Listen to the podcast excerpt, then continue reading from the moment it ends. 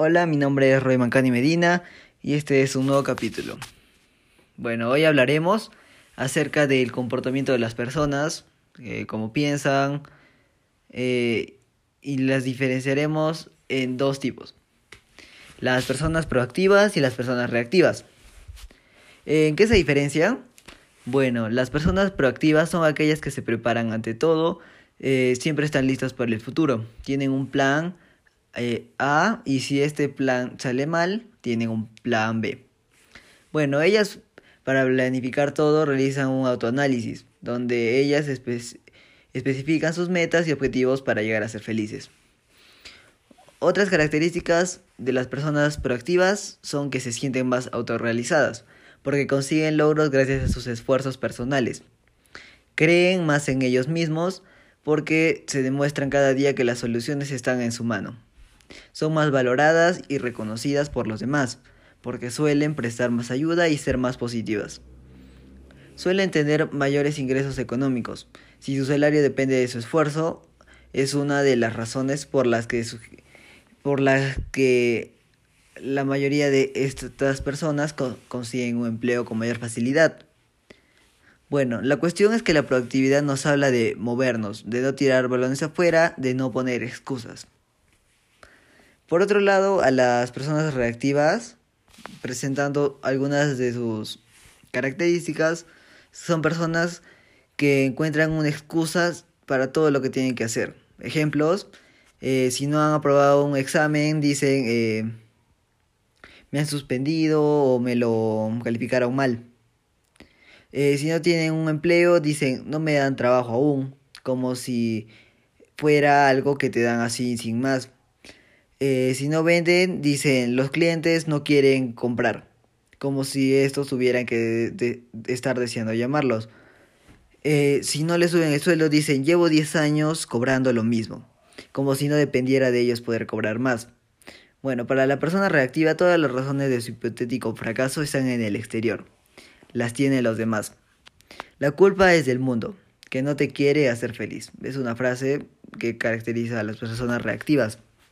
Bueno, personalmente considero que en parte de mi vida he sido una persona reactiva, ya que me conformaba con mis notas en la secundaria, ya que decía, es, saqué, un 15, está bien con eso pruebo, me conformaba mucho con eso. O si sacaba un 10 decía, ah, qué mal he jalado, pero tengo las demás notas aprobatorias, así que no importa. Qué cosa que con las que me conformaba y con el paso del tiempo me arrepentí mucho de eso. Eh, bueno, actualmente siento que cada con el paso del tiempo estoy cambiando y ya no ya no soy una persona conformista, ya que ahora actualmente siendo mi último año en el, eh, en el colegio, en la secundaria, eh, me esfuerzo más en mis trabajos, en mis actividades y no me conformo con, con notas bajas. Cada vez busco intentar lograr la máxima calificación.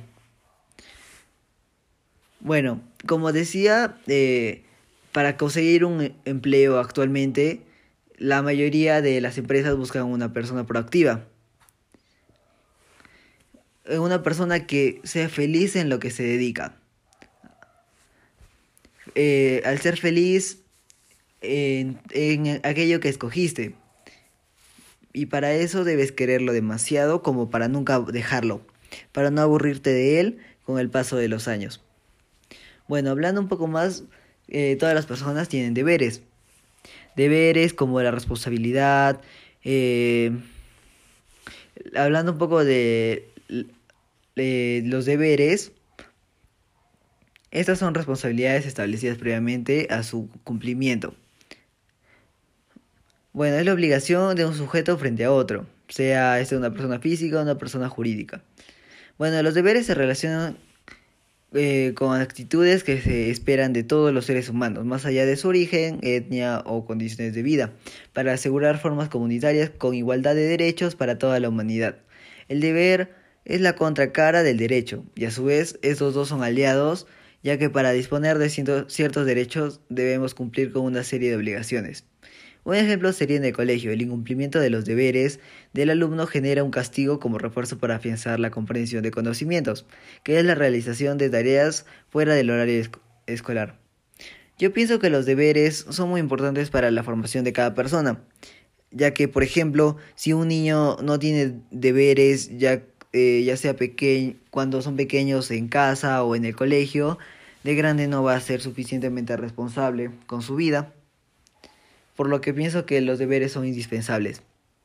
Bueno, finalizando, ah, diré, hacer, hablaré acerca de mi, de mi visión, mi visión y mi meta en la vida.